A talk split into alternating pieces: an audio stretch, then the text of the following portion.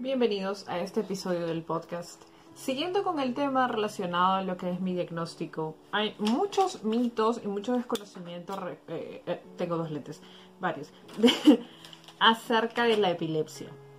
Y quería responder ciertas preguntas. Entre ellas hay una que me hacen siempre que es ¿qué se siente tener epilepsia? Y es una pregunta muy rara, pero quiero tratar de darles la mayor cantidad de información posible proveniente de una paciente. Recuerden, voy a poner un disclaimer aquí, ojalá pueda editarlo. No soy doctor. Recuerden que si tienen alguna duda deben consultar con un médico profesional y aún así contrastar opiniones médicas para poder tener claro su diagnóstico. Si sospechas que tienes epilepsia, ve al neurólogo. Si tienes epilepsia, ve al neurólogo. Si conoces a alguien que tiene epilepsia, dile que vaya al neurólogo. No hay ningún otro tratamiento que no sea el médico, ¿ok? Necesitas asesoría médica. Sea lo que sea que tomes, el tratamiento sea natural, farmacológico, operación, lo que tú quieras Ve al médico y siempre consulta con un profesional que haya estudiado sobre el tema lo suficiente. Habiendo dicho eso, empecemos. A mí me diagnostican epilepsia a los 21 años, como ya sabemos. La, eh, epilepsia eh, es una... Acá Es un trastorno del sistema nervioso. Es un trastorno neurológico, un problema del sistema nervioso central por lo tanto, hay distintos temas de, pérdida de control y entre ellas la más común está en las convulsiones. Siempre que me hacen preguntas acerca de mi epilepsia, dejemos en claro, yo tengo epilepsia refractaria, también conocida como fármaco resistente, es decir, no puede ser controlado con los fármacos normales, y su foco epileptógeno, es decir, el centro donde está ubicado mi epilepsia, es el lóbulo temporal. Por lo tanto, tengo un abanico de síntomas que van desde el desvanecimiento breve, es decir, me puedo desmayar unos segundos, puedo tener crisis de ausencia, las crisis de ausencia son en las cuales me quedo colgada por unos segundos, eh, crisis de ira, en las cuales pues puedo tener ataques de ira de los cuales no soy consciente, no me pasa hace mucho tiempo, caídas repentinas, eh, puede convulsionar la mitad, la parte del cuerpo, eh, y todo esto siempre tiene que ser tratado. Ojo, la epilepsia no tiene cura. Y es una de las cosas más complicadas con las que converso con, cuando converso con otros, con otras personas que han sido diagnosticadas con esto, siempre está la pregunta de, ¿pero tú te curaste? No, yo no me he curado. La epilepsia no tiene cura. Yo todavía tengo recaídas y convulsiones, pero no son nada comparado con lo que era antes. Antes podía tener hasta 20 crisis al día. Ojo, crisis entre convulsiones tónico-clónicas parciales, con la mitad del rostro paralizado, con vómitos, con crisis de ira, con alucinaciones, con ausencia. Podía tener 20 de estos episodios durante el día, pero ahora son una vez al mes, una vez cada cuatro meses es fuerte y si tengo recaídas pues es mucho más fácil controlarlo y me permite tener un estilo de vida entre comillas lo más normal posible, pero sabemos que de todas maneras siempre existe un temor Ahora, las personas que somos diagnosticadas con epilepsia, también tenemos otros diagnósticos que vienen como que arrastrándose. El tema de la depresión, el tema de la ansiedad, este miedo constante de la gente va a creer que estoy loca. Pues, ya pasamos eso hace mucho tiempo. Pero eh, la pregunta de qué se siente tener epilepsia, primero se, siente mucho miedo. Ah, eh, se siente miedo porque nunca estás seguro de en qué momento vas a tener una crisis convulsiva. Y no importa cuántas pastillas tomes, si tienes epilepsia refractaria o si tienes algún problema neurológico que es fármaco resistente o que no puede ser controlado completamente con pastillas, entonces eh, vas a tener de todas maneras ese temor de, pucha, si hago algo o, o quizás vaya a disparar una crisis. Y algo que siempre me repiten mis neurólogos es, no te culpes de tus crisis todos controlamos nuestro cuerpo, excepto los epilépticos. No somos culpables de nuestras convulsiones. Tú convulsionas porque tienes epilepsia. Nada más. No te culpes por tu enfermedad, no te tortures por tu diagnóstico, no te preguntes por qué yo, por qué a mí. Y eso es, un, eso es algo muy bueno que ahí me dio la terapia y la terapia complementaria. Eh, el tema de entender que mi enfermedad no es un castigo, mi diagnóstico no es una tortura, Mi diagnóstico no es culpa mía, no estoy pagando las culpas de nadie, es simplemente un diagnóstico que me tocó y ya. No significa absolutamente nada, no tiene mayor relevancia en mi estilo de vida. Yo no vivo para mi epilepsia, yo no vivo en base a mi epilepsia, pero no les voy a mentir que sí tengo cierto miedo en algunas ocasiones. Por ejemplo, hasta el día de hoy tengo un poco de miedo de encontrarme en ciertas situaciones que podrían considerarse disparadores de epilepsia, como por ejemplo ir a lugares con mucha gente. Eh, cuando hay lugares con mucha gente hay muchos estímulos como conciertos, discotecas, cines, a los cuales en teoría podría ir de vez en cuando. Sin embargo, me da mucho miedo porque si me desmayo, ¿quién podría ayudarme? Si tengo una convulsión, ¿dónde voy a caer? Así que tengo mucho temor de eso. Particularmente los lugares que disparan mi miedo son los cines, por la oscuridad total y el brillo de la pantalla, y porque yo he tenido una convulsión en un cine. Eh, las personas con epilepsia no podemos tener sobreestímulos. Mis neurólogos y mis doctores siempre me dicen, trata de no exponerte a luces brillantes parpadeantes que puedan marearte. Y yo a mí no se me ocurrió mejor idea que ir a ver una película en 3D. Algunas personas con epilepsia no podemos ver películas en 3D. Y hay películas que vienen con disclaimers de que no son aptas para personas con epilepsia. Si eh, juegan videojuegos, si chequen en su PlayStation o en los videojuegos, si al inicio hay un disclaimer que dice que si tienes epilepsia o algún síndrome convulsivo, no puedes jugar esto. Eh, lo mismo pasa con las películas. Hubo un tema muy famoso con la película Los Increíbles 2 que no pude ver porque tenía un anuncio, tenía un anuncio de que las personas con epilepsia fotosensibles no podían verlo. Eh, lo mismo pasa, ahora, las personas fotosensibles no, no, solamente son las personas con epilepsia, conozco otros pacientes que no necesariamente tienen epilepsia, pero que son fotosensibles, ojo. Pero en mi caso, yo por muchos años y hasta el día de hoy soy fotosensible. Si se me expone a luces muy fuertes parpadeantes, lo más probable es que tenga una convulsión. Así que de todas maneras siento un poco de miedo sobre eso. Otra cosa es la audiosensibilidad hay ciertos sonidos que al ser muy fuertes y muy ensordecedores provocan convulsiones. Así que si es que yo voy a un concierto, trato de ponerme en la parte de atrás lo más lejos posible del sistema de sonido, porque si estoy cerca del parlante o si estoy cerca del micrófono y está este sonido de cuando se acopla o estos sonidos agudos, puede provocarme malestar.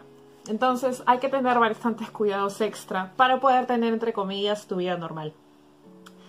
Otra cosa que también tengo con la que debo tener cuidado es cuando estoy caminando en la noche y aparece de la nada las circulinas de serenazgo de la policía.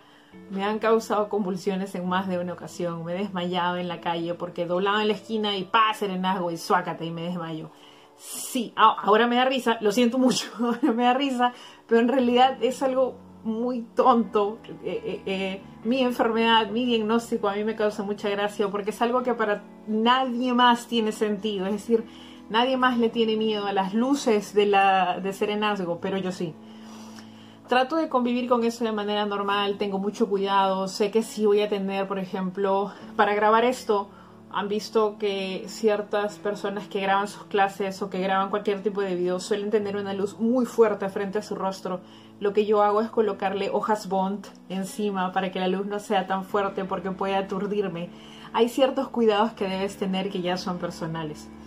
Ahora, si se llega a disparar una convulsión, primero tener claro que es una convulsión.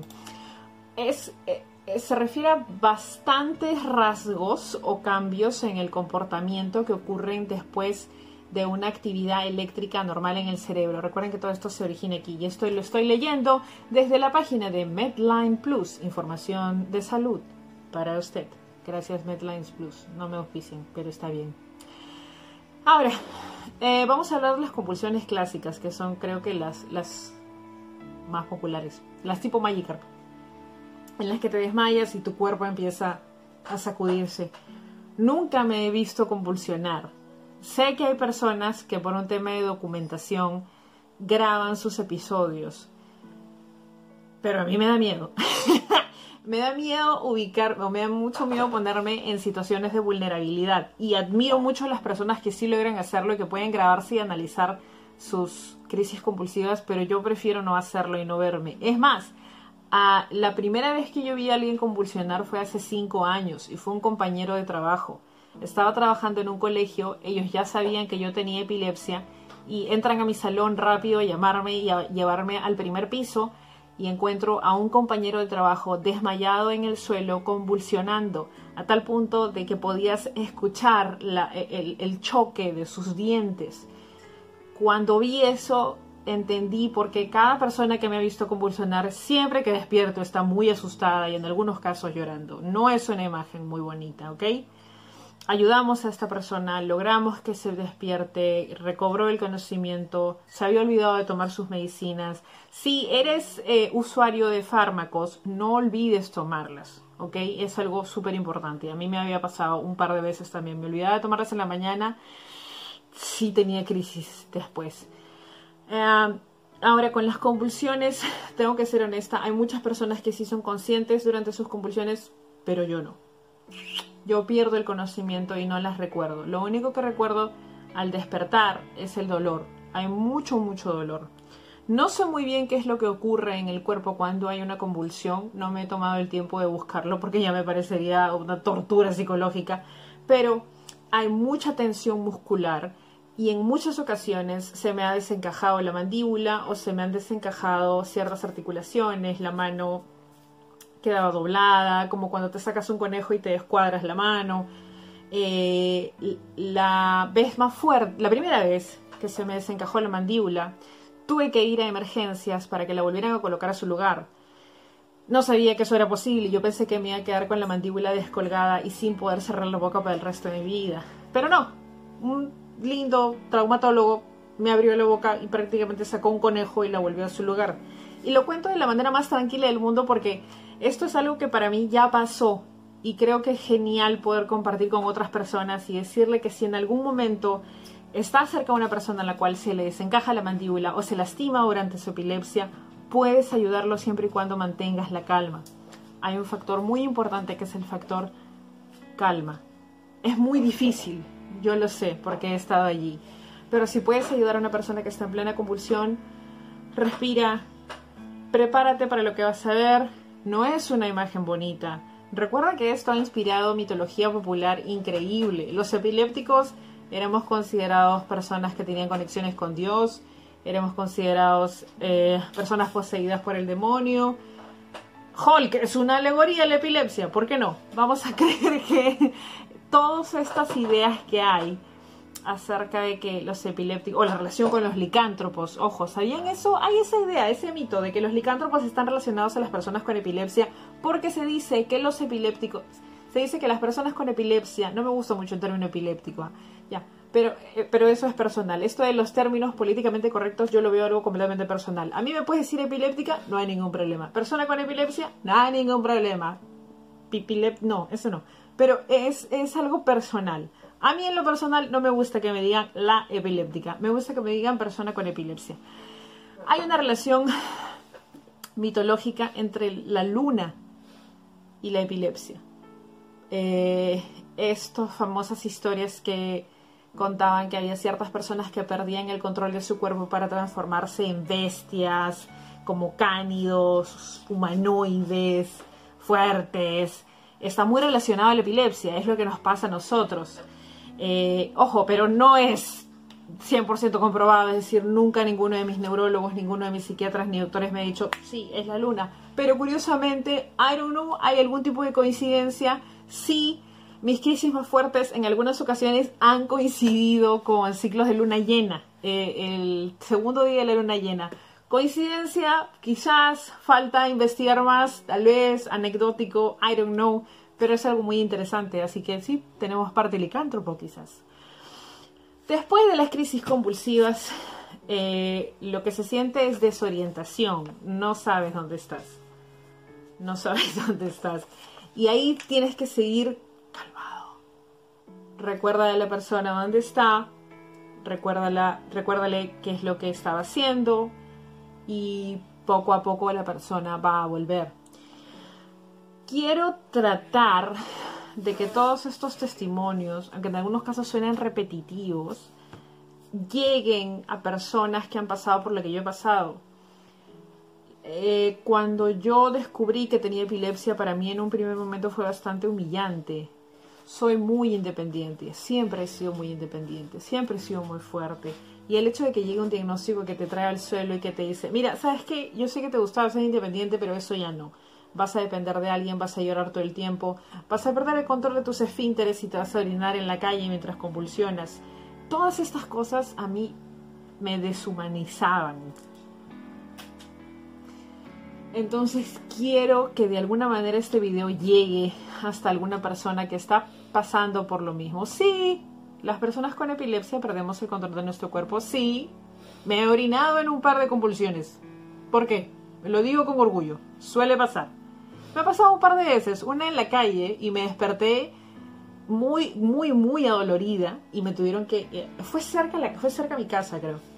Y la otra vez sí fue en, mi casa eh, pero este tipo de episodios tienen un efecto emocional muy fuerte. Te dejan muy débil emocionalmente porque dices, pucha, eso significa que si salgo a la calle mañana, esto puede pasar y puede volver a pasar.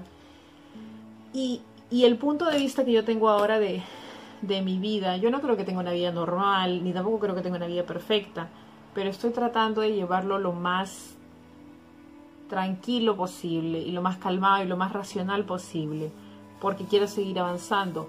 Probablemente tenga recaídas, probablemente vuelva a convulsionar, probablemente vuelva a tener alucinaciones, probablemente vuelva a orinarme en la calle durante una convulsión, les voy avisando. Pero es parte de lo que conlleva mi diagnóstico y no me da miedo.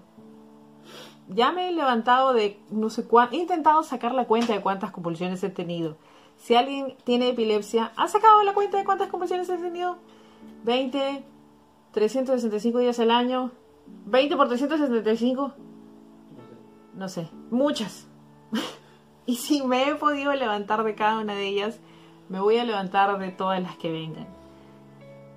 Algunas me va a demorar más, algunas me va a demorar menos, pero la idea es eso, que este tipo de videos llegue hasta alguien que está en su casa pensando, no puedo. Vos sí, sí, sí puedes. Con ayuda, con asesoría médica. No es mágico, no hay soluciones fáciles. Este es mi noveno año con epilepsia y aún no nos llevamos tan bien. Pero estoy segura que con el tiempo nos vamos a llevar mejor. Ese ha sido el podcast del día de hoy. Muchas gracias.